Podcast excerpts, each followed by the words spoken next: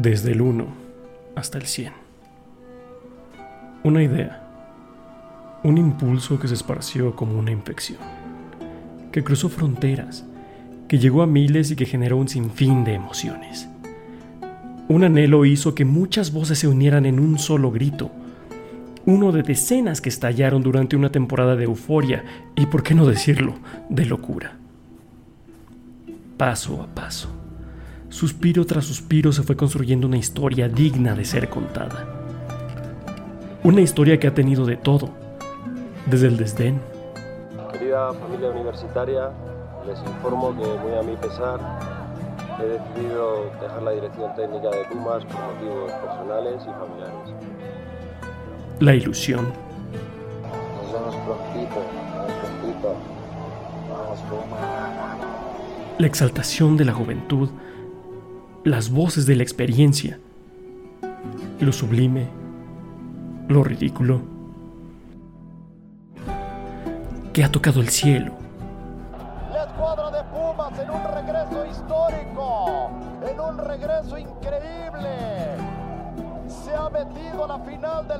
Mexicano, le ha pegado la máquina cuatro goles por cero en invitación. Y que ha marchado en el infierno.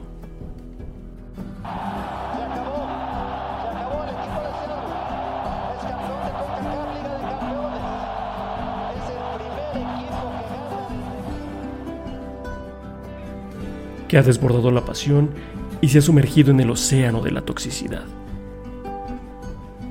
Hace más de dos años, no alcanzaban los dedos de las manos para contar a quienes querían hablar de Pumas y su andar. Un bosque de emisiones radiales floreció. Sin embargo, hoy es casi un desierto. De las multitudes, hoy queda uno. Podría decirse que somos los últimos The Last of Us. Incluso en estas filas que llegaron a contarse en las docenas, hoy solo queda un manojo de aquellas voces que le dieron inicio. Solo un puñado de los que se integraron y un par más de los que llegaron. La consigna sigue siendo la misma. Ser una resistencia. Una resistencia a las posturas antagónicas, a la descripción amarilla desde los medios, a la obsolencia de un modelo de gestión que defrauda más que ayudar, una resistencia auriazul. Desde el 1 hasta el 100. Desde el color de tus ojos a ser locales otra vez. Desde llegar a un paso de la gloria a seguir sobreviviendo.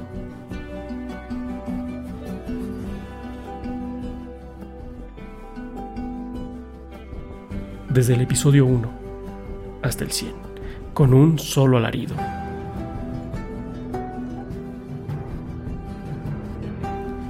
Cien episodios. Un grito. Un grito de Goya.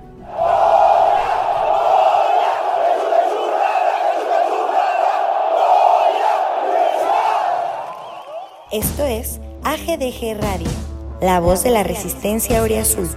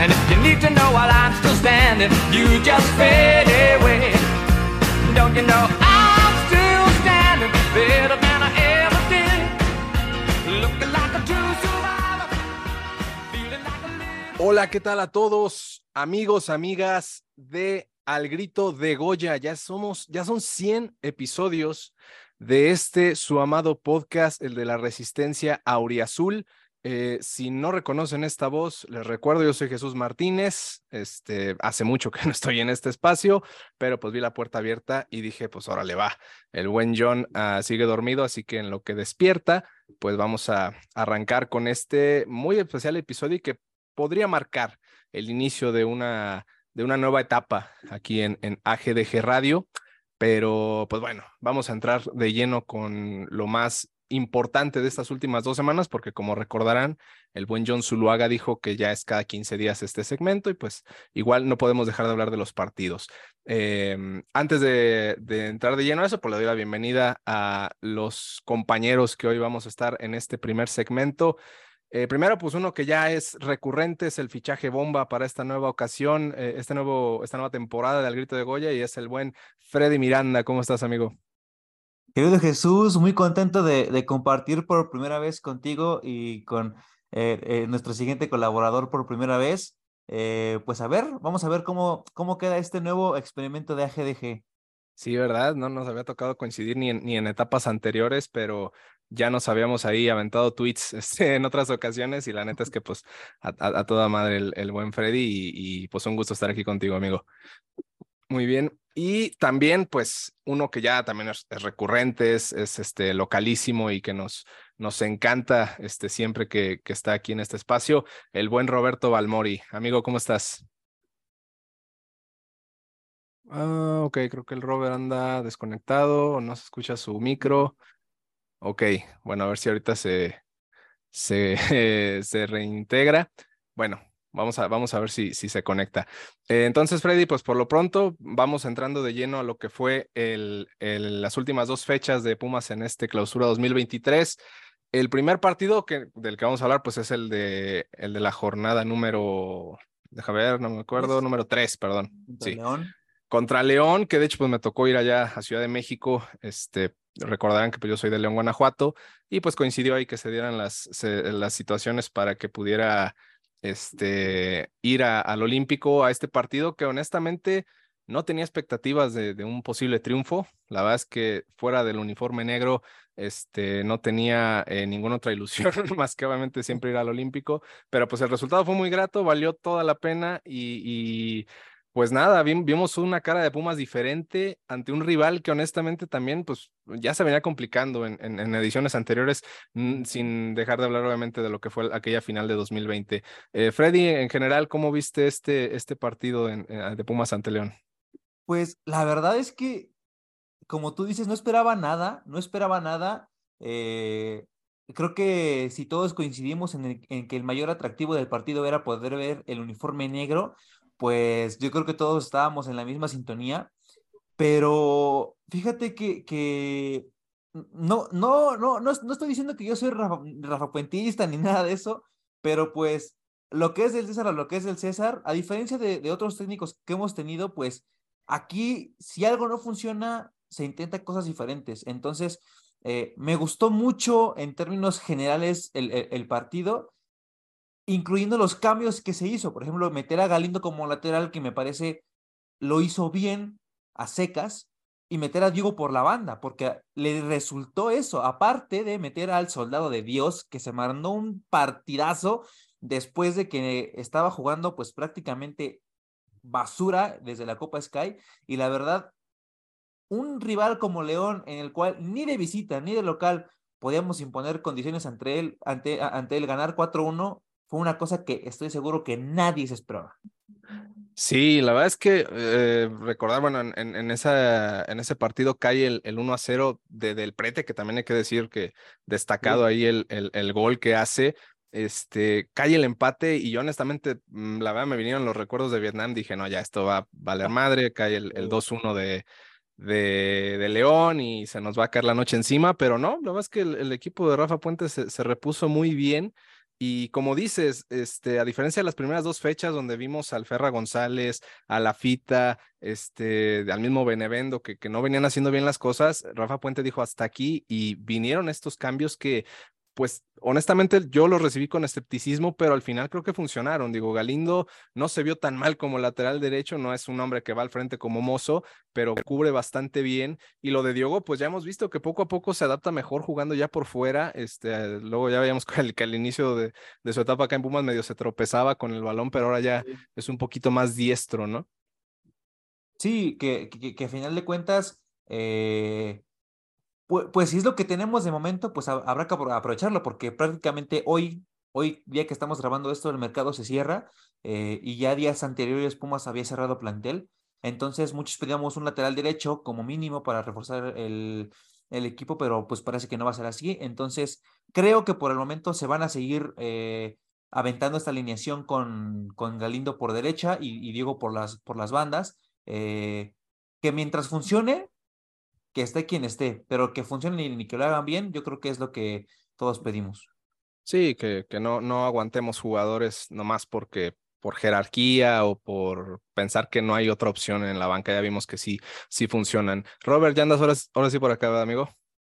Sí, caray, ya ves que las máquinas no tienen palabra de honor, pero pues aquí ya estamos de, de vuelta, como bien lo dijiste al principio, 100 episodios, ahorita ya hablando de lo que fue el partido contra León, que, que fue una grata sorpresa. Bueno, en primera porque pues, allí estuvimos y tuvimos la oportunidad de, de, vernos las caras por primera vez en la vida.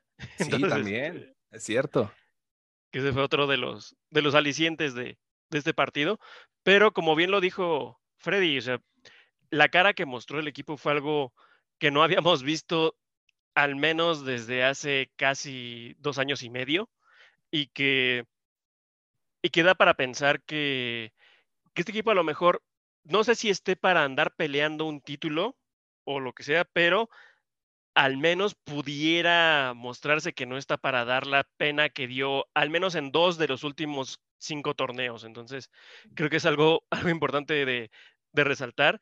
Y, sobre todo, digo, más allá del, golazo de Del Prete, el ser capaz de, de reponerse, el ver a Dinero anotar por fin fuera del manchón penal y, en dos ocasiones creo que también era, era algo muy importante y sobre todo eh, que también ese día creo que nos salió absolutamente todo bien, Dios estuvo en nuestro lado y hasta terminó con una lesión de Nico Freire, entonces a partir de ahí creo que todo era, era color de rosa hasta que llegó el partido contra Cholos.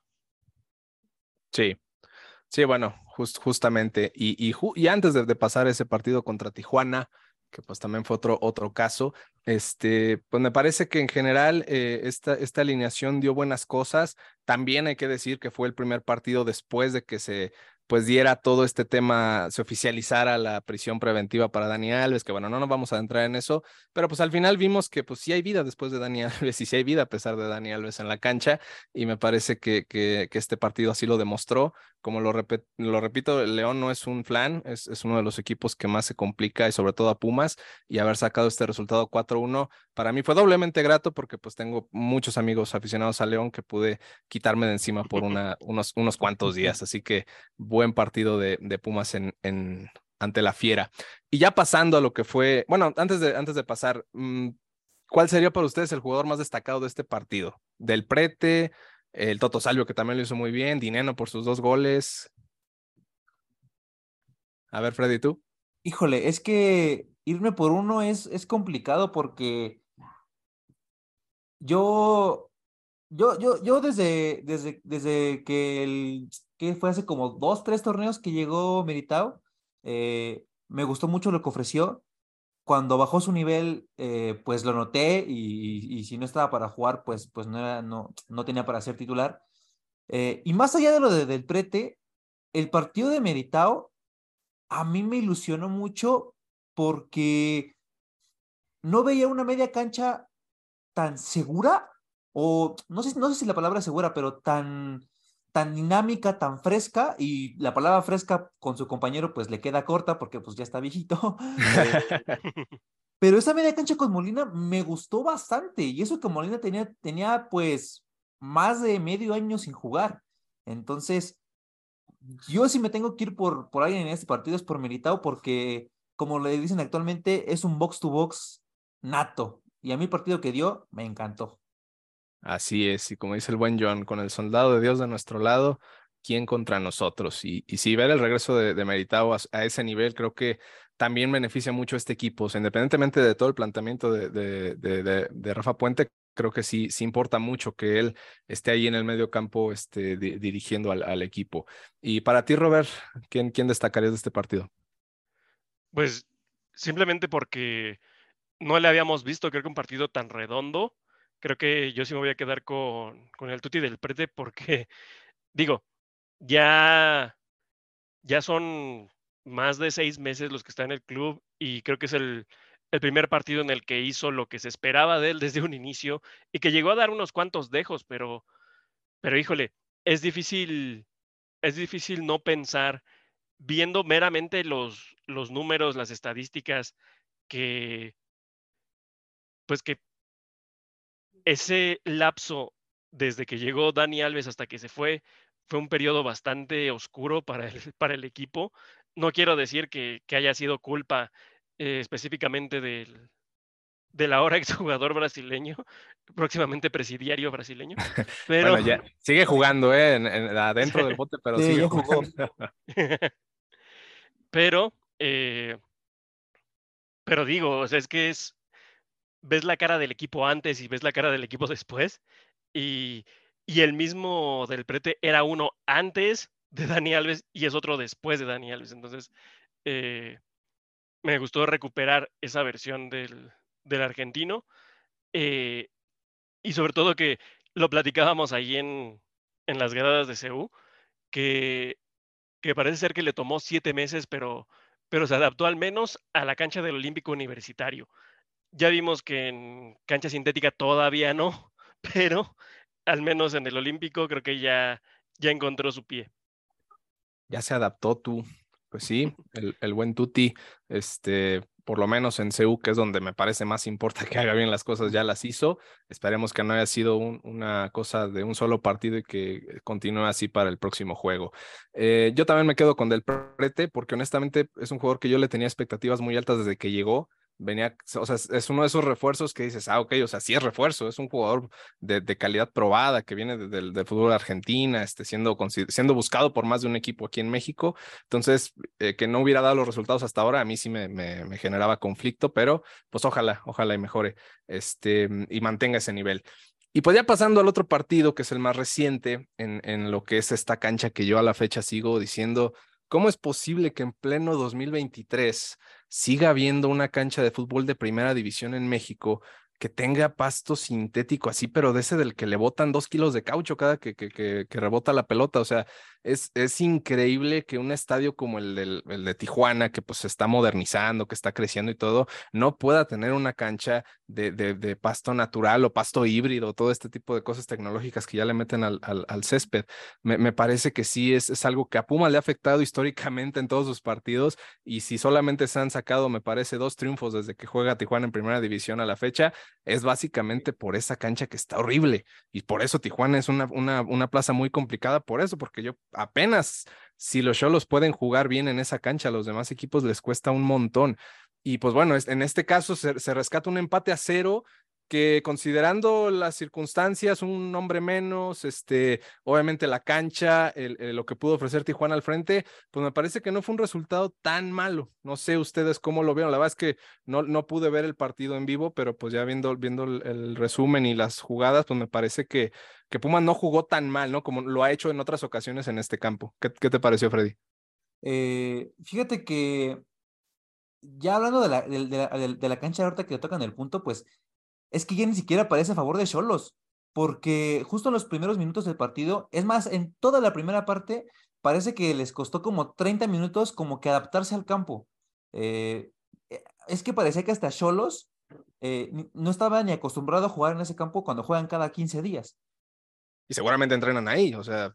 Yo quiero pensar, ¿no? No sé, y, y afortunadamente ya es la, la, única que queda así, porque también me acuerdo que la de Chivas cuando se inauguró también era de pasto sintético. Sí. Gracias, Johan Cruyff. Gracias a San Johan sí. Cruyff que, que cambió ah. eso, pero sí, en efecto. No, una jalada tremenda. Eh, y mira, yo eh, no, no, es que no tuviera muchas expectativas del partido, pero sabiendo la cancha, sabiendo el contexto, sabiendo el rival, sabía que no iba a esperar lo que vimos contra León, sabía que iba a ser un partido diferente. Y más cuando te dicen que Toto Salvio va a estar de baja durante un mes. Entonces, Exacto. pues como que dices, chale, ¿no? O sea, no hay que ir tan, tan, no, hay, que irnos tan arriba porque pues puede que nos llevemos una, sorpresa. Eh, pero en conforme se fue dando el partido, eh, me di cuenta de que, con todo el perdón del panzón, de que Lilini no es técnico, porque cuando nos quedamos sin, un jugador, cuando expulsan al Palermo, eh, Rafa se espera hasta el medio tiempo para hacer cambios, hace los cambios que se tienen que hacer, ajusta la línea defensiva y lo hizo de tal manera que las oportunidades más claras para ganar el partido las, las tuvo Pumas, tuvo dos claras, una de Neno y la otra de Diego en el penal clavadazo que se aventó, a, mi parecer. Y Pumas estuvo a nada de llevarse el partido. El hubiera no existe, pero estoy seguro que si hubiéramos seguido 11 contra 11, era casi seguro que pudimos haber ganado el partido. Además de que tanto Trigos, tanto Alec, tanto eh, Benevendo se aventaron un partido y como lo dije en Twitter, gracias a ese partido la cantera revivió. Sí, sí, o sea, mm, volvemos a, este tema, ¿no? de, de que los de que los jugadores que entren estén en su mejor versión y que incluso los que entren de cambio lo hagan bien, eso pues siempre va a aportar y me parece de lo poco que vi, no sé si, si me equivoque, pero pues Jonathan Sánchez que, que estuvo ahí como, como central de titular, pues tampoco lo hizo mal. Ah, este, efectivamente, efectivamente. Obviamente la expulsión de Palermo afecta, pero, pero como dices, o sea, el, el, en, otro, en otros tiempos y con otro entrenador, pues esto hubiera significado ya irse abajo 2 a 0 automáticamente por la roja y pareciera que, que, que el equipo se acomodó ya pensando con cabeza fría en el medio tiempo y me parece que dieron una buena versión y sí, o sea, esa jugada de Diogo es este, hasta él mismo salió a pedir disculpas por, por no haber pasado el balón y obviamente por el tremendo clavado que se avienta y que tardó mucho, creo, en definirse si fue o no penal, que eso es, otro, es otro tema.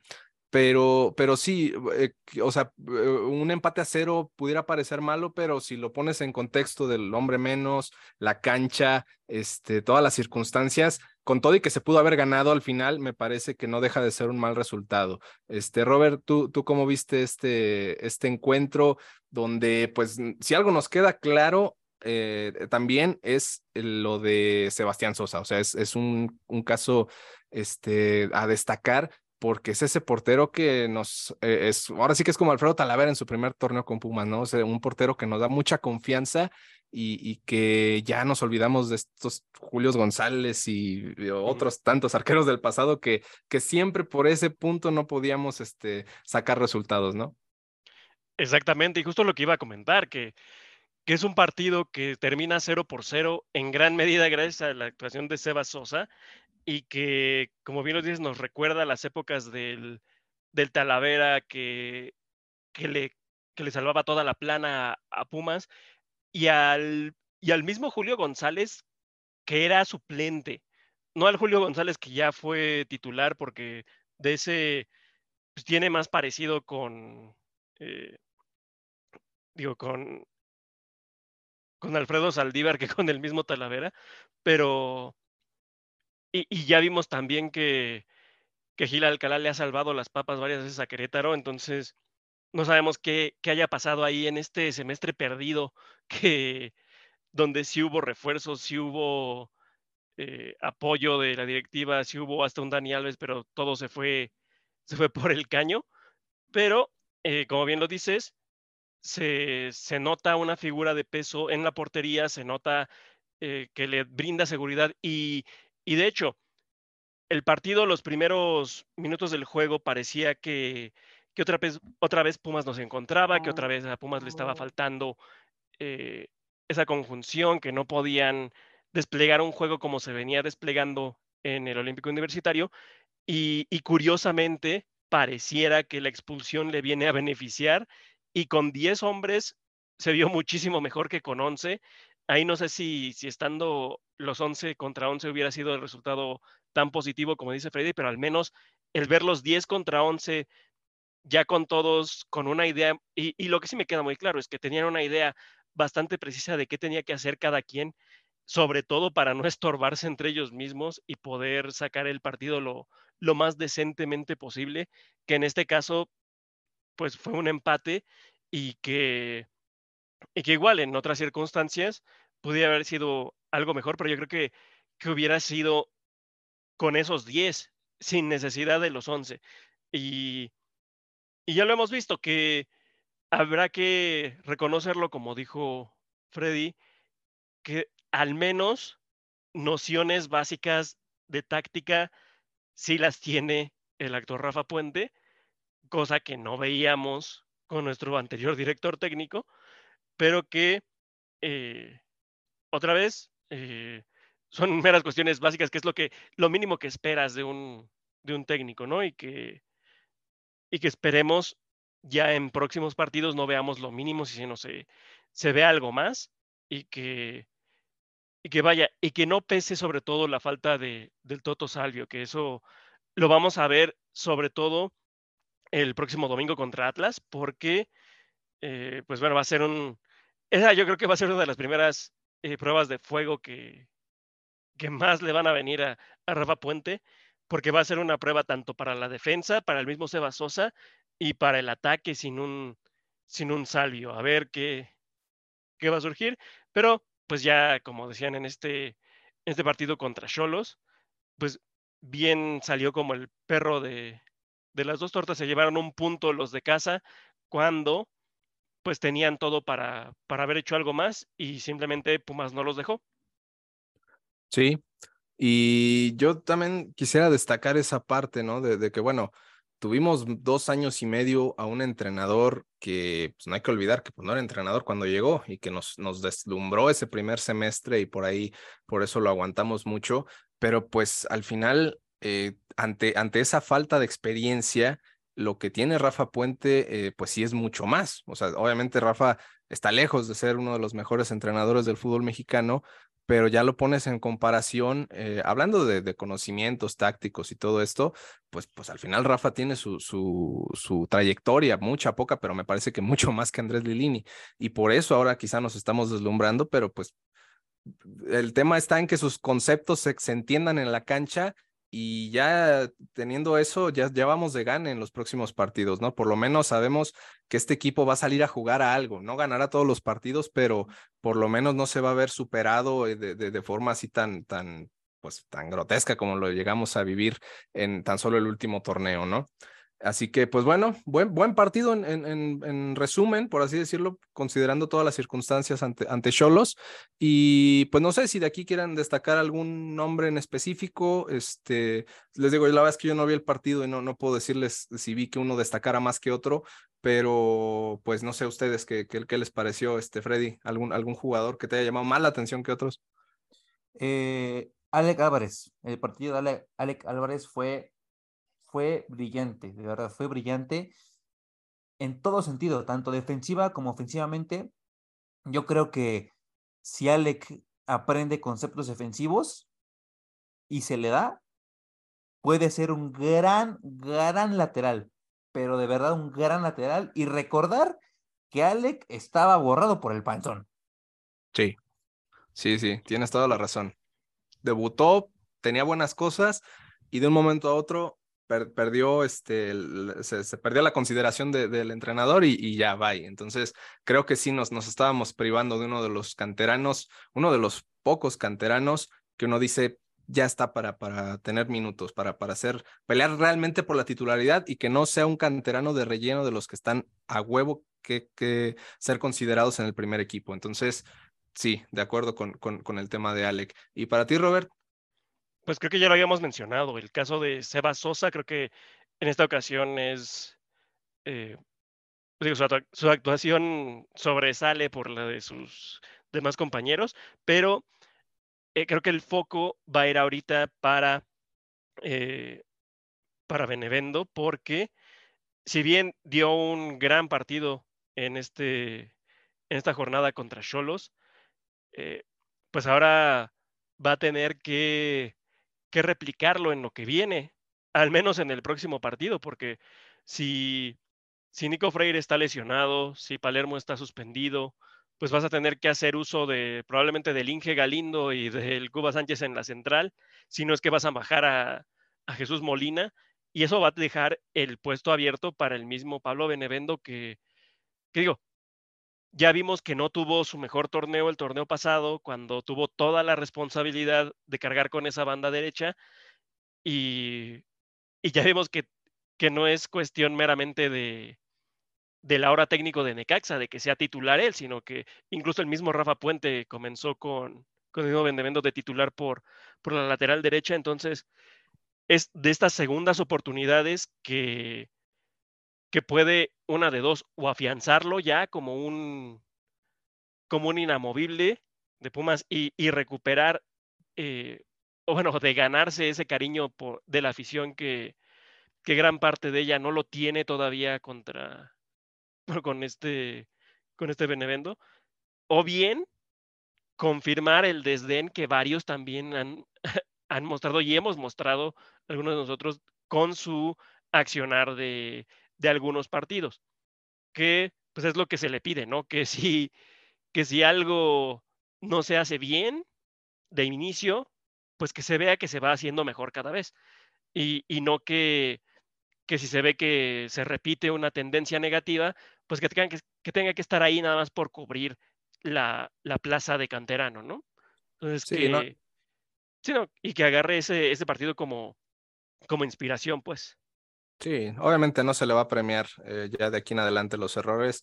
Esperemos que así se mantenga Rafa Puente y que si da un mal, bueno, da una serie de malos partidos, que no sean muchos, pues que vaya a la banca. Y sí, eh, ahora sí que tiene esta oportunidad de, de, retomar lo bueno que lo, lo, puso ahí en, el primer equipo. Entonces, este, y, y, de hecho sí, no, no habíamos comentado eso, Freire se lesiona en el partido contra León y pues obviamente el Palermo Ortiz sale expulsado contra Tijuana, así que veremos eh, qué dupla o, qué tripleta de centrales sale en este partido que viene ante el equipo de Atlas. Y pues sí, nada más para, para informar que pues, los próximos partidos de Pumas, antes del siguiente episodio seguramente, pues serán el de la fecha número 5 contra Atlas, eh, el domingo al mediodía, domingo 5 de febrero, y este, para el 11 de febrero, sábado, a las 7 de la noche, con 5 minutos, eh, Pumas visita el volcán.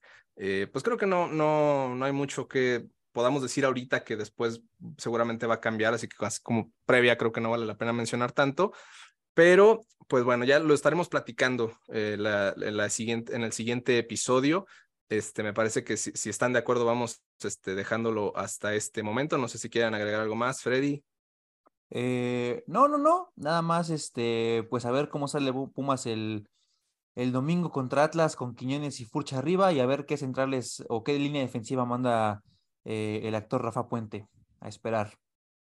Así es, esperar que, que, que mantenga esa cordura que hasta ahorita en estos últimos partidos ha mostrado y que no haya más bajas así repentinas por, por lesión como esa del Toto, que sí fue bastante sorpresiva. Mi Robert, ¿algo que quieras agregar para cerrar este, este segmento?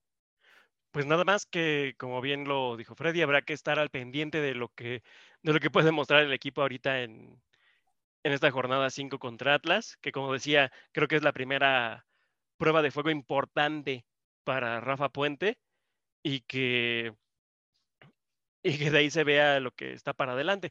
Y ahora sí, pues yo creo que nada más decirle a, la gente que nos escucha que ya la parte, entre comillas, seria o más eh, solemne de este Triple H podcast, pues ya terminó y que disfruten el, pues el resto del festejo de 100 episodios que, vaya, pues trae una sorpresa por ahí, que va a ser todo menos serio. Entonces, pues que lo, que lo disfruten y que, y, vaya, y la enhorabuena para, para esta emisión que pues da inicio a una nueva etapa de, de este, el heroico podcast único sobreviviente de, de aquella camada de, de, transmisiones de 2020 que todavía sigue eh, transmitiéndose, ahora ya de manera quincenal, pero que sigue, ¿no? Y que es lo que importa.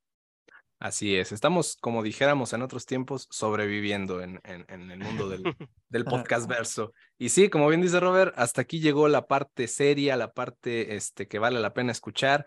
Ya si quieren, Sí, es lo más importante. Ya si quieren quedarse al resto del, del, episodio, ahí chequen la línea de tiempo en su reproductor y si creen que vale la pena el resto, pues ya lo dejamos a su consideración. No nos hacemos responsables. Muchísimas gracias y pues los dejamos con nuestro querido John, que al parecer pues ya está despertando de su siesta de la tarde y pues tiene un invitado especial y creo que va a haber temas ahí que, que vale, valdrá la pena escucharlos. Ustedes los dejo a su criterio. Nos escuchamos la siguiente. Hasta luego. Chao. Bye, bye. Bueno, amigos, como les contó ya Slash, tenemos un invitado en esta sección que iba a decir que es nueva, pero no es nueva, pero la estamos recuperando para el episodio 100. Entonces, necesitamos tener un invitado que nos le, dé este, pues, un levantón, ¿no? Al, al, al, episodio 100 y está con nosotros un amigo del podcast porque esta es la tercera vez que está con nosotros el buen Alonso Cabral. ¿Cómo estás, Alonso? ¿Qué pasa, John? ¿Cómo andas? Eh, un placer, como siempre, estar con ustedes. Eh, gracias, gracias por, por la invitación y felicidades por los 100 capítulos. Muchas gracias. Ya, este, digo, muchos, muchos, muchos pensábamos que Pumachi no llegaba ni al 20, pero... Y sí, llegó al 100. Aquí está, aquí está todavía, mira. Sí, ya 100 capítulos y este, son episodios continuos, casi semanales todo el tiempo desde mayo de 2020. O sea que sí valía la pena tener a un invitado de honor. Está con, ya, ya Alonso presentó al Pumachi que está aquí con nosotros. Está también, está el regreso triunfal de Diana Alonso desde San Luis Potosí para esta temporada 6. Y también está con nosotros Geo, que también ha estado en pocos episodios y hoy no se lo quiso perder, porque estamos reestructurando el podcast para esta nueva temporada. Aquí, está, aquí están los tres. Entonces, pues, van, la idea es poder platicar contigo, Alonso, de la actualidad de Pumas. Ya en la sección anterior pues, le, metieron a detalle a cómo se vieron estos dos partidos, el Pumas León, el Cholos Pumas. Este, yo, yo iniciaría preguntándote una cosa que, que creo que además está ad hoc con lo que viene pasando actualmente con la liga. Eh, ¿Cómo ves los cambios que hubo? ¿Cómo puede esto pues, afectar o no a Pumas? De entrada yo ya vi varios memes que si quitan el repechaje a ver cuándo vamos a volver a calificar. Pero tú cómo ves, ¿qué tal, ¿qué tal los cambios? ¿Qué, algo de fondo no, ¿verdad? O sea, parecía muy superficial, ¿no? Nada, la verdad es que lo hemos estado platicando a lo largo del día, eh, también en redes, todo el mundo. Bueno, antes que nada, Diana, ¿cómo estás? Geo, ¿cómo andan? Eh, saludarlos. Fumachi también, con mucho gusto saludarte. Eh, la verdad es que sí, de acuerdo, cambios de fondo no hay. Eh, le puse a mi columna eh, maquillaje, eh, así es como se llama, y así es lo que creo que hubo, porque más allá de todos los cambios, que pues, evidentemente son positivos, evidentemente son, son, son cosas que pedíamos todos, eh, aficionadas, aficionados, medios, pedíamos estos cambios, estas modificaciones, pero porque eran situaciones que hace muy poco las instauraron, como es la reclasificación, como es el tema del ascenso-descenso, eh, que cuando las instalaron dijimos, todos dijimos, no sirven, no van a ayudar, no lo hagan, no lo hagan, no lo hagan. Y pues lo hicieron y ahora tienen que eh, deshacerlo porque evidentemente no funcionaron. Eh, vamos a regresar a como era hace cuatro años. Eh, todavía el tema del ascenso-descenso todavía no se define, pero este, ahí yo creo que todavía se va a tardar un rato más pero vamos a regresar a lo que era hace cuatro años. Ya hace cuatro años tampoco estábamos muy bien, que digamos, tampoco. Después de Rusia éramos los mejores, eh, la mejor selección de, del mundo, ni, ni de lejos, ¿no? Entonces, este, también atravesaban muchas situaciones. Entonces, pues otra vez cambios de forma no hay y otra vez, eh, pues nos quedaremos pidiendo, pidiendo más, eh, pues más proyección a los jugadores mexicanos, mayor apoyo a las fuerzas básicas, a los chavos mexicanos y una modificación, un cambio sustancial a la competitividad, porque yo creo que el gran problema del fútbol mexicano no son el número de extranjeros, no son el ascenso-descenso, no son la reclasificación, es la calidad de los futbolistas mexicanos. Ese, para mí, es el gran, gran problema del fútbol mexicano. Y en lo que vimos eh, con este anuncio de la Federación Mexicana de Fútbol, no se ve una modificación real a esa estructura que nos diga que van a mejorar o que van a hacer algo para que mejore la calidad del futbolista mexicano. Yo coincido 100% contigo, 100% en el tema de la calidad, ¿no? Porque la competitividad te daría más calidad y los extranjeros en teoría te pueden traer calidad. O sea, hay varios puntos ahí, ¿no? Eh, exacto, exacto. Diana, ¿tú qué, qué, qué, qué opinas? Y aparte, pues darte la bienvenida a la temporada 6 y al podcast y todo. Ya tus fans también te estaban esperando a ti. Este, y bueno, para que también tú le puedas ahí externar alguna duda al buen Alonso, aprovechando que anda por acá. Pues es lo que él dice, o sea, yo no creo que el, el problema radique en los extranjeros, porque, o sea, ¿cómo vas a poner a competir a puro mexicano entre puro mexicano? O sea, pues ¿cómo te, te diría que un mexicano es diferente, que está listo para dar un salto? Por ejemplo, un, un ejemplo así súper rápido es Diego Laines. Antes de irse al Betis, rompió la liga, ¿no? O sea, él jugaba contra, no sé, contra Pumas que tenía un mal momento en ese rato, jugaba contra un... Contra un Malcorra. Con, ajá, exactamente, o sea, contra quien jugara, pues iba a ser diferente, porque ¿cómo, cómo marcas como la calidad ahí? Y por seis meses buenos dio el brinco. Este, yo creo que como por ahí ahora, ahora regresa, no creo que tuviera como la liga la competitividad para de verdad marcar quién tiene que ir o no tiene que ir. Y si, si así, o sea, viendo que un, un, un, chavito pudo romper la liga y dar el salto a Europa y no ser lo suficientemente bueno para mantenerse allá, ¿qué te dice que no se pones tres extranjeros por, por equipo? Eso no te va a decir que los mexicanos van a ser mejores. Vas a tener los Yo mismos lo- jugadores que ya vienes este, formando, pues estás haciendo que algo creo, más cosas Diana, básicas. Diana, lo que creo es que eh, estoy de acuerdo contigo en que el tema no son los extranjeros, el tema es la calidad de los extranjeros también, porque ahí es en donde yo sí pondría candados a los extranjeros, que como se hace en varias ligas del mundo, para que un extranjero venga a mi país a jugar, tiene que tener minutos en selección nacional o selecciones juveniles, tiene que tener ciertas, eh, tiene que cumplir con ciertos requisitos para que pueda venir a jugar a mi liga. Y eso es lo que no se hace en México. En México puede venir eh, cualquier extranjero, totalmente. Digo, pues la verdad es que Pumas ha sido un ejemplo de eso también, que ha venido extranjeros de muy mala calidad en los últimos años. Eh, ese es lo que yo creo. Estoy de acuerdo contigo en que no, no, no es tanto el tema de los extranjeros, es, es la calidad de los extranjeros. Evidentemente ayuda si reduces el número de extranjeros, porque entonces también los equipos en teoría traerían menos.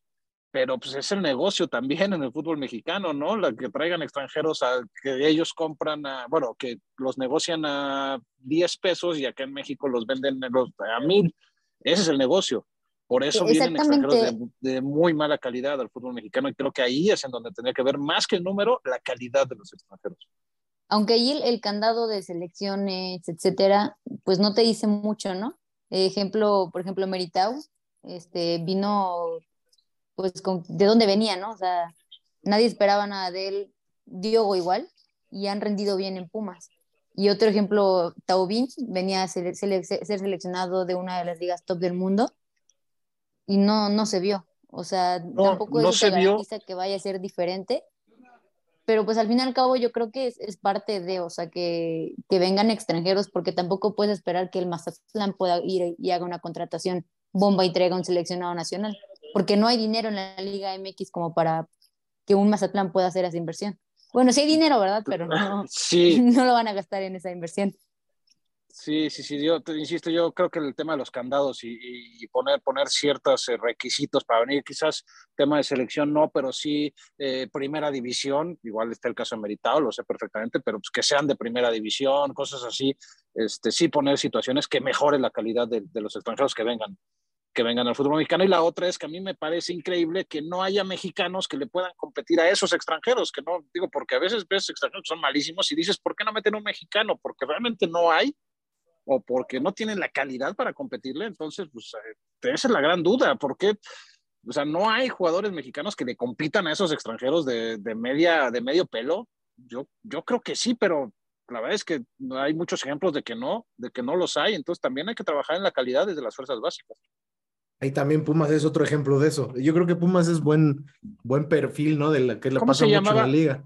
¿Cómo se llamaba el lateral izquierdo colombiano que vino hace... Jason Angulo. Angulo.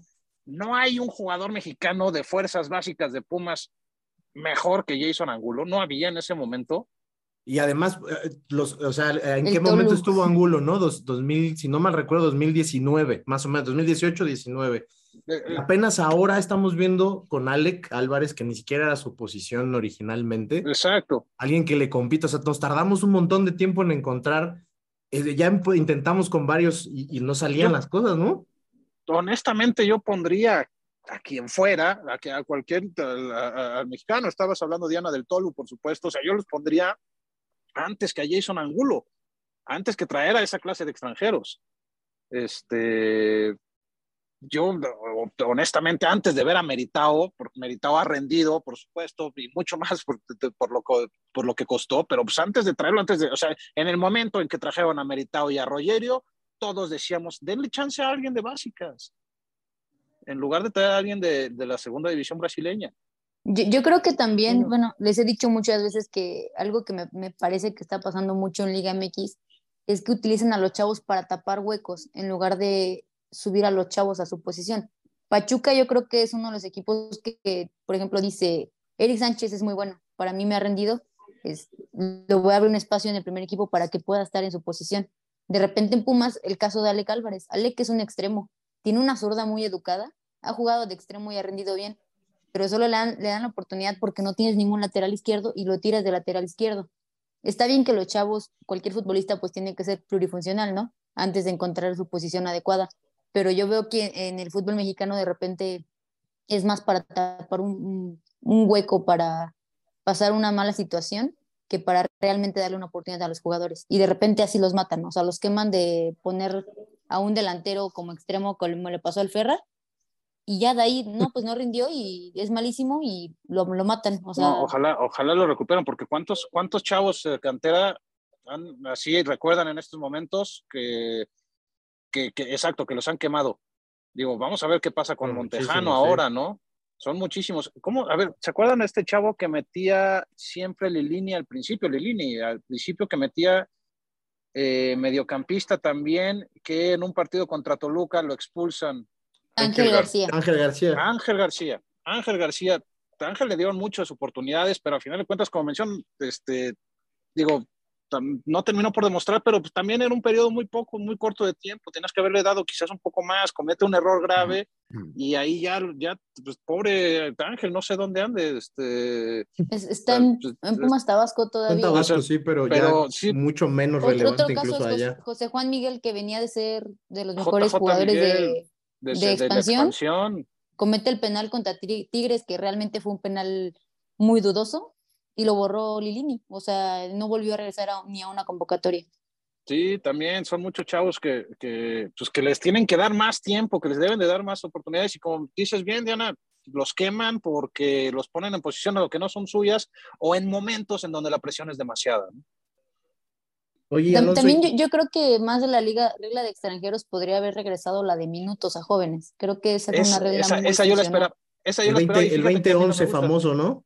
Sí, fíjate que a mí no me gusta esa regla, pero yo la esperaba el día de hoy. A mí no me gusta porque creo que los chavos tienen que jugar porque son buenos, no por reglamento. Sí, por mérito, siempre, por méritos propios. claro. Pero hoy la esperaba.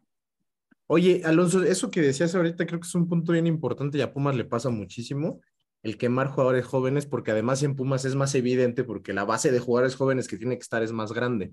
Pero ¿no crees que también parte de este problema es el cortoplacismo que hay en los objetivos de la liga, o sea, eh, eh, hacen cambios y, se mantiene esta, ahora esta idea de, pues es un torneo largo, o digo, va a ser, van a ser los, los mismos torneos cortos, y el único argumento que tienes para ser más competitivo a un equipo a largo plazo, o sea, es darle un premio al, al, que logre tener más puntos. O sea, la verdad es que es muy superficial, ¿no? O sea, el cortoplacismo se mantiene, torneos cortos, resultados inmediatos, ¿no? Me preguntabas al principio que estas modificaciones que podrían afectar a Pumas. Eh, pues sí, evidentemente Pumas este, ha entrado en, bueno, la última vez quedamos fuera en la reclasificación frente a Chivas y pues honestamente vemos al plantel, al plantel como tal, pues, peleando un séptimo a un décimo lugar, ¿no? Ahí en reclasificación. Entonces, pues eh, yo, estoy de acuerdo en que quiten la reclasificación, ya funcionó por el tema de la pandemia, que por eso la pusieron, pero ya, ya cumplió su ciclo y fomentaba la mediocridad al calificar otros cuatro equipos, ¿no? De 12 de, de 18, pues, no, no es lo ideal deportivamente hablando.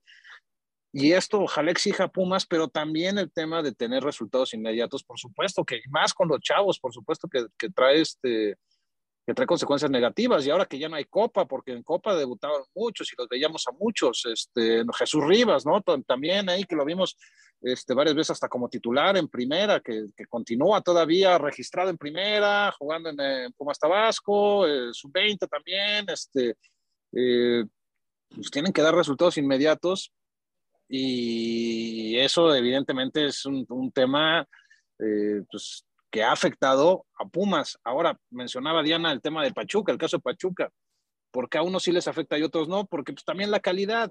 Pumas se durmió durante muchos años y todos los jugadores se iban o a América o a Pachuca. Pachuca hizo un muy buen trabajo durante muchos años que continúa hasta la fecha y Pumas está apenas despertando de ese letargo, está, se dieron cuenta, pues, eh, mejoraron muchas cosas, pero evidentemente Pachuca sigue teniendo prioridad y más aún que los chavos ven que hay más posibilidades de debutar y consagrarse en primera división, confirmarse como jugadores de primera división en Pachuca que en Pumas, por los casos que estamos hablando, ¿no? ¿Cuántos, ¿Cuántos chavos han pasado por Pumas? ¿Cuántos han debutado? Les dan pocas oportunidades y después ya no pasa nada con ellos, ni siquiera en otros equipos. Una pregunta, John. ¿Cuánto tiempo le diste a Pumachi para consolidarse en el podcast? Pues todo este tiempo y apenas ahorita empezamos a ver que empieza a hacer las cosas más o menos bien. Tres Pero años. ya le vamos a correr. Ya estamos buscándole cupo en algún otro equipo, en, la, en las Ya, pues, filiales. así es. Esa es filosofía de Pumas. Este, antes así era 24 Ya lo años aprendimos y- de ahí, lo tenemos que aplicar, claramente. Sí, sí, sí, sí. sí Y ya. aprovechando que lo despertaste ahorita, a ver qué te puede comentar él justo. Pues a ver, eh, al respecto, eh, creo que al final de cuentas nos demuestran que los señores que dirigen la liga y todos son políticos, ¿no? Pues nos vienen, vienen a decir cosas que la gente quiere oír, vienen a decir cosas pues muy por encimita, como le estuvieron diciendo, al final de cuentas. eh, no hay un cambio de fondo, se habla mucho, según de, en teoría, de exportar jugadores, más jugadores jóvenes, creo que hablan de un 40%, no sé, algo así, ¿no? De 40% mayor desarrollo de jóvenes, una cosa así, pero pues no, no, no se dice cómo, no es como el Espíritu Santo va a venir a bajar y a hacer jugadores mejores jóvenes. Van a, van a buscar que les den los papeles antes, ¿no? También dijo hoy este, Mikel. Sí, también. Esto es un tema, No, es un tema de no se legislación habla- europea, no es, de, no es un tema de federaciones. No se habla nada de la formación realmente de jóvenes, de un plan como más quizá integral entre los clubes, ¿no. ¿Sabes Es qué, como-? Va a ser igual, Hay es, que- es lo mismo, ¿no? Hay que tomar en cuenta también que pues, es su lana. Los que ponen la lana son ellos, los del negocio son ellos, los que, los que quieren eh, evidentemente recuperar ganancias y los que quieren eh, generar ganancias son ellos. Ninguno de ellos es este dama de la caridad, ninguno de ellos es este está regalando su dinero. Todo es un negocio y lo ven en función a un negocio y eso pues, es lógico, es un negocio, que es un negocio donde todos nos metemos, donde todos nos involucramos, todos opinamos, pero los que ponen la lana son ellos. O sea, ya quisiera yo saber si nosotros este, eh, estaríamos jugando con chavos si estuviéramos arriesgando una franquicia, ¿no? Que baje a segunda división, si fuera lana de nosotros, ¿no? Este, entonces, es, es, es muy complicado. Yo siempre he creído que si, que si se hicieran mejor las cosas, habría un periodo de cinco años en donde quizás las ganancias no serían las mejores para ellos, pero que a la larga sí, como el Sí. caso de los el caso de la venta de los jugadores mexicanos es, es, es ridículo que pidan 15 millones de dólares por un jugador mexicano que pidan 10 12 millones de dólares por un jugador mexicano este cuando podían venderlo por tres o cuatro quizás y hacer alguna negociación a largo plazo en una segunda venta no sé, este, pero pues, insisto, ya es lo que yo digo porque yo no estoy poniendo la lana. Ellos sí la están poniendo y ellos sí pagaron todo el proceso de formación, pagaron todo, todo, todo lo que se les paga a los chavos y quieren recuperar su lana. Yo creo, y es mi opinión, que podrían ganar más a largo plazo, pero pues ellos quieren dinero inmediato, son los dueños. Y ahora imagínate los directivos, los que están nada más un par de años que ven ahí su oportunidad para hacer negocio. ¿No? Ellos no es su dinero, no es la lana, manejan la lana de un jefe, de un dueño, y ellos ven su oportunidad para pues, ellos también hacerse con su lanita, con traspasos de extranjeros, este, eh, caso que se ha tocado mucho en Cholos, ¿no? Este, que, este, el representante argentino que está muy metido ahí con la directiva, pues ahí también tienen manera de hacer, no sé, entonces pues es cuestión de también de pensar en que ellos tienen que, los dueños, los este, tienen que pensar y eh, un negocio a largo plazo, porque a ellos evidentemente les conviene también una liga mucho más fuerte. Y pasa por lo mismo, ¿no? Y los resultados de corto plazo en todos los sentidos, deportivos y financieros, ¿no? O sea, estás poco tiempo, no sabes cuánto, pues hay que inflar esa roncha lo más que se pueda, porque después quién sabe dónde vas a estar, ¿no? Oye, Geo, este, ¿tú tienes algo al respecto o ya te quieres pasar directo a preguntar sobre los Pumas? No, sí me, sí me gustaría tocar dos temas por ahí.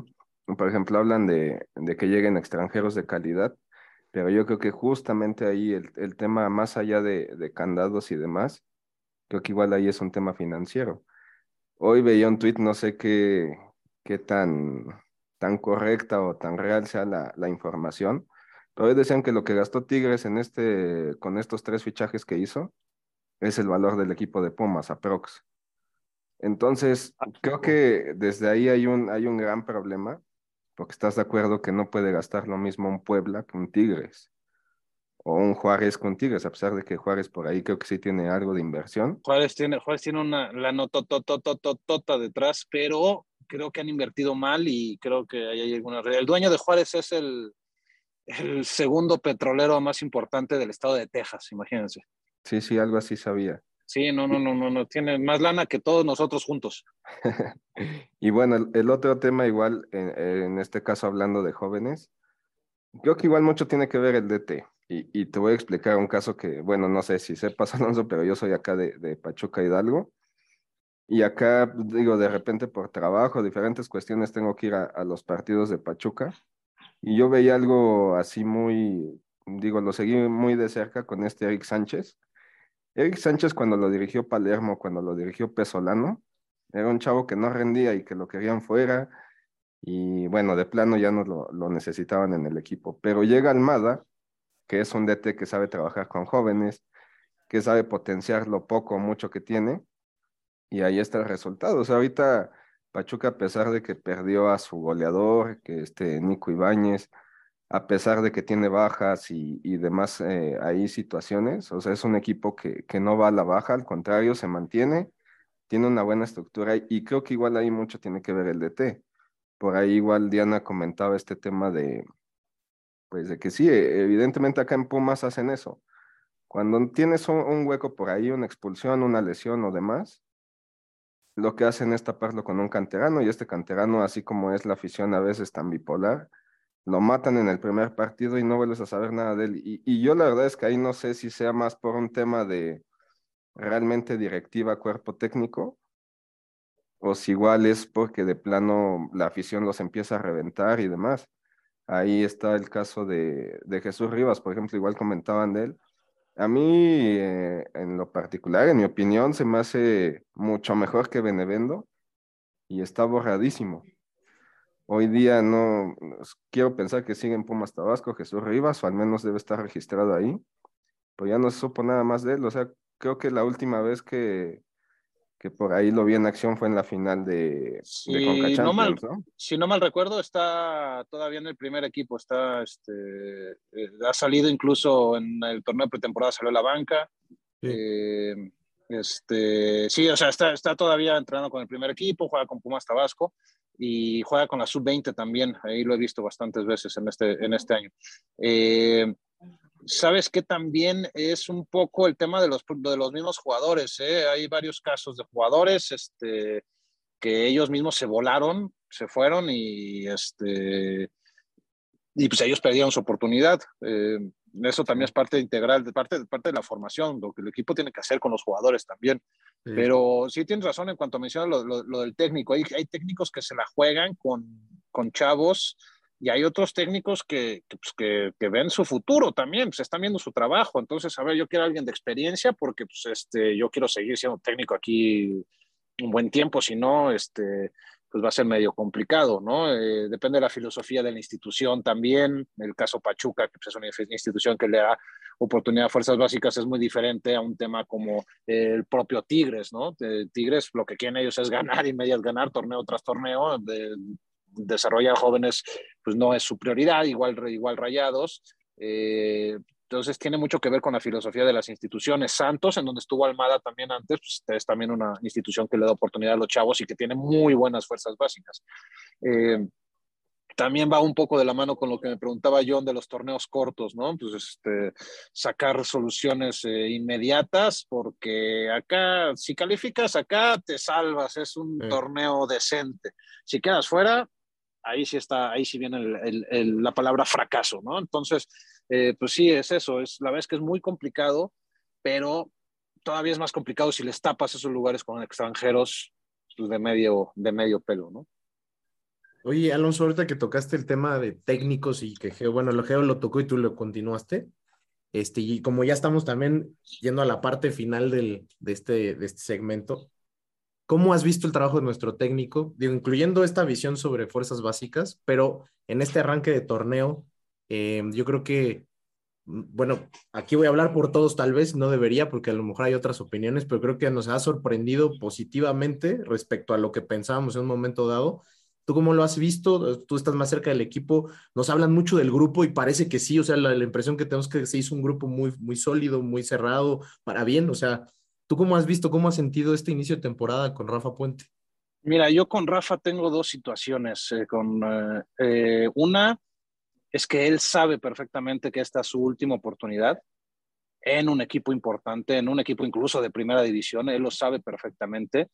Y la segunda es que aprendió de sus errores anteriores. O sea, todos lo, lo, lo, matamos, lo criticamos por los errores anteriores. Nos sorprendió a todos cuando, cuando lo nombran director técnico de Pumas. Honestamente, después de esa etapa en Atlas, yo a mí se me este, pensé que había quemado ya sus últimas naves, este, sus últimas oportunidades, porque tuvo errores muy graves y errores, este, eh, pues incluso hasta básicos, ¿no? Que, que, se vio, yo creo que hizo muy bien en irse con el Tuca, irse, quedarse calladito durante un tiempo y aprender del Tuca.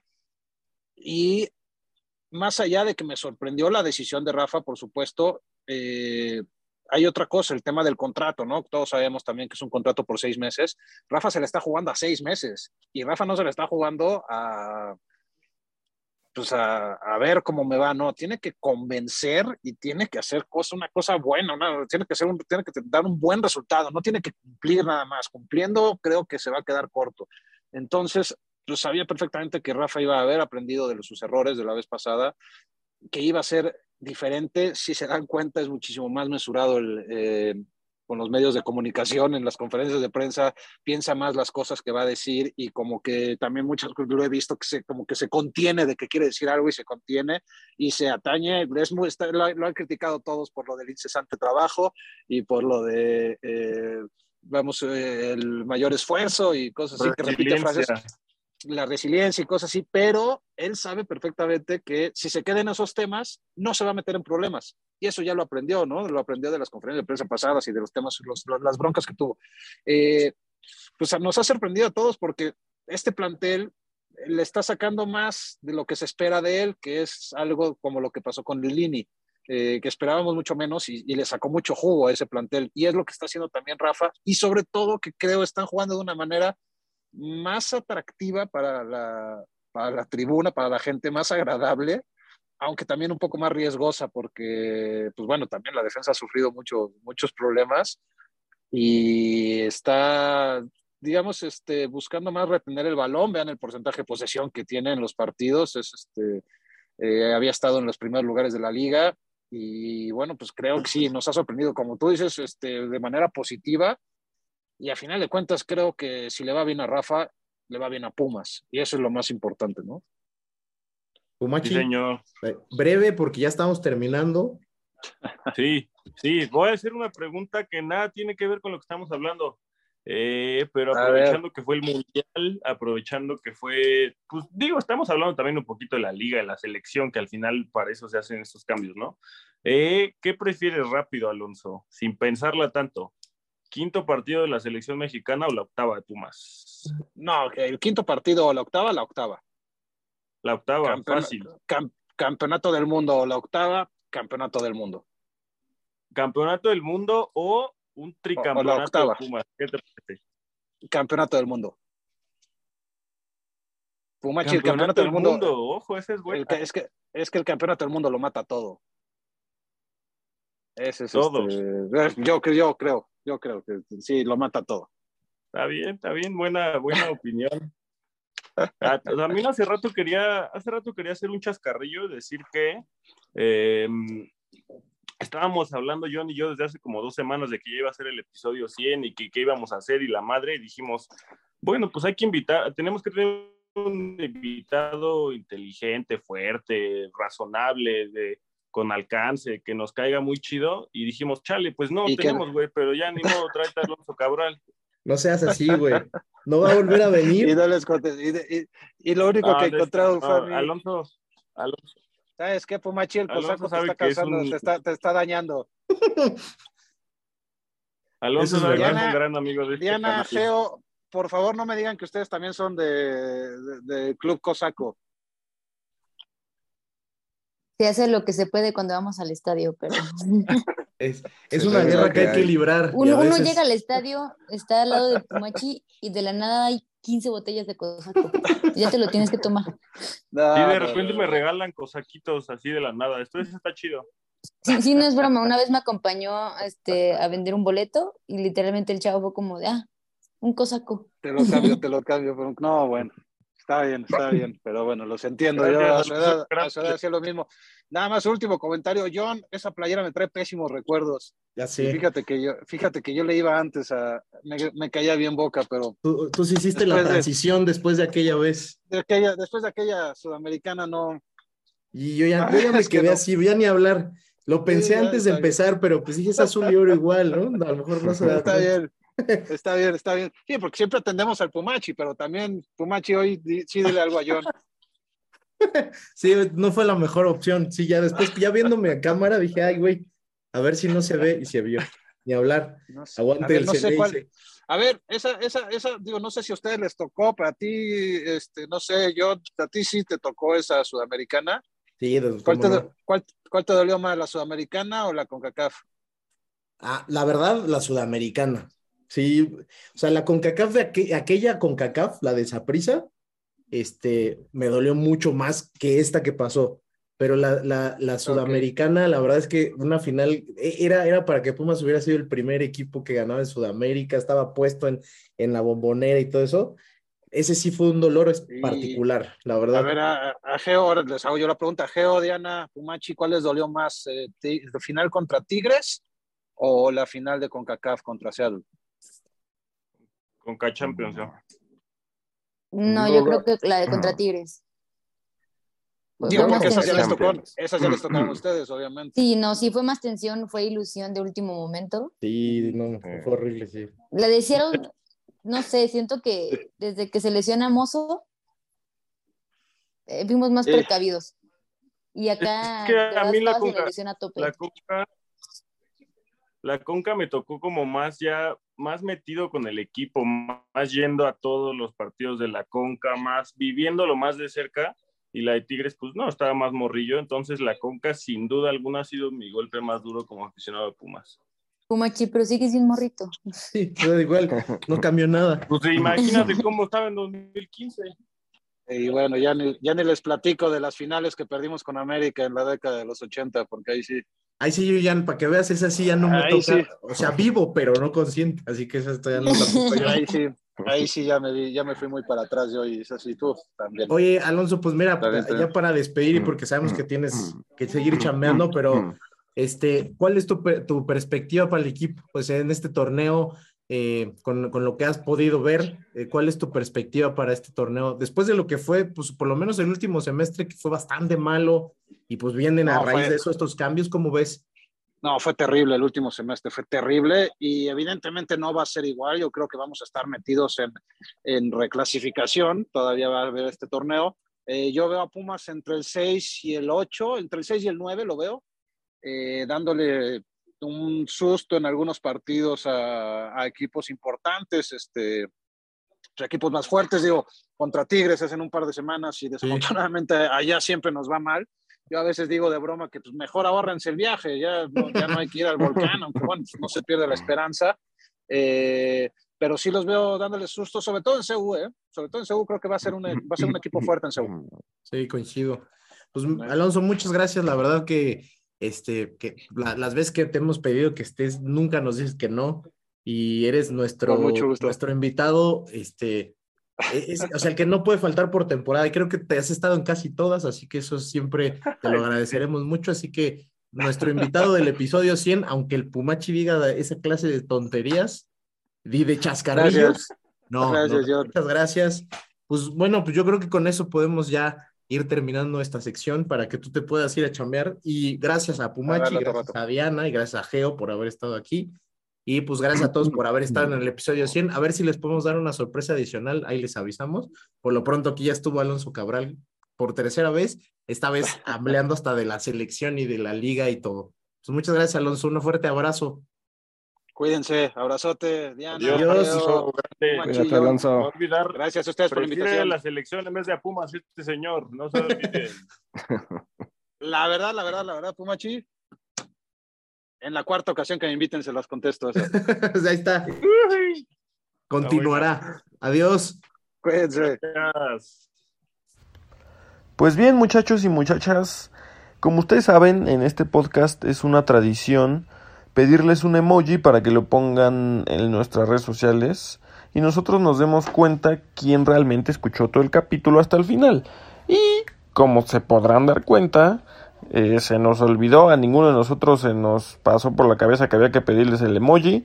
Así que eh, esta, en esta ocasión, por ser el, el capítulo 100 y que es algo más especial, en vez de ponernos un emoji, pónganos en las redes sociales cómo llegaron al grito de Goya, por qué empezaron a escuchar, cu- eh, quién les dijo, cómo, cuándo, por qué, en dónde lo vieron, etcétera. Para nosotros, pues recordar un poquito, ¿no? Este, este bello espacio que ya, ya tiene 100 episodios, más capítulos que muchas series que hay en la en Netflix, por ejemplo. Entonces, ahí queda. En vez de ir a poner un emoji, o bueno, sí hay que poner un emoji también, que sea un emoji como de fiesta, si les parece bien. Un emoji como de fiesta, un 100 quizá. Pónganse creativos con los emojis, pero más importante, eh, cómo llegaron a escuchar este bello espacio. Y muchas gracias por acompañarnos 100 episodios. O aunque solo nos hayas escuchado dos o tres o uno o medio capítulo, está bien, muchas gracias. Lo valoramos mucho y en este grupo se te aprecia mucho a ti en particular. Te mandamos un beso, un abrazo y un, eh, un afectuoso saludo. Y arriba los Pumas, sí señor.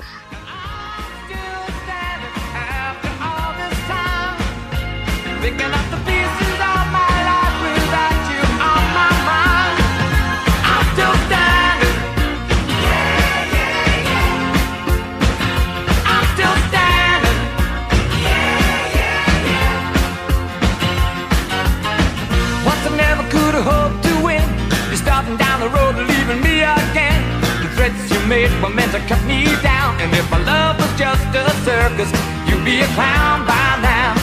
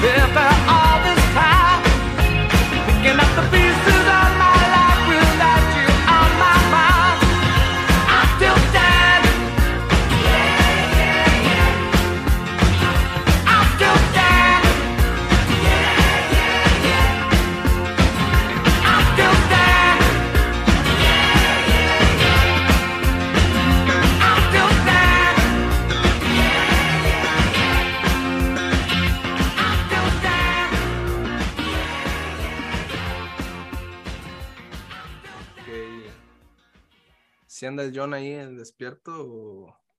Ya se durmió otra vez. Vale. Digo, porque eres el que tiene que cortar la grabación.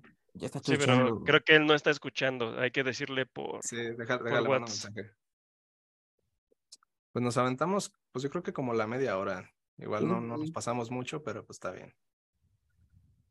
Le pusiste córtale y imagínate que lo agarras en el baño. Ándale. Así puso voy, entonces En una de no esas. sé a qué se refiere. ¿Te paso las tijeras? Eh, Sí, quedó bien, ¿no? Y, to- y tocamos lo importante. Sí. Sí. Sí, pues está bien que lo hagamos así y, y en, y en dos, en dos bloques o, o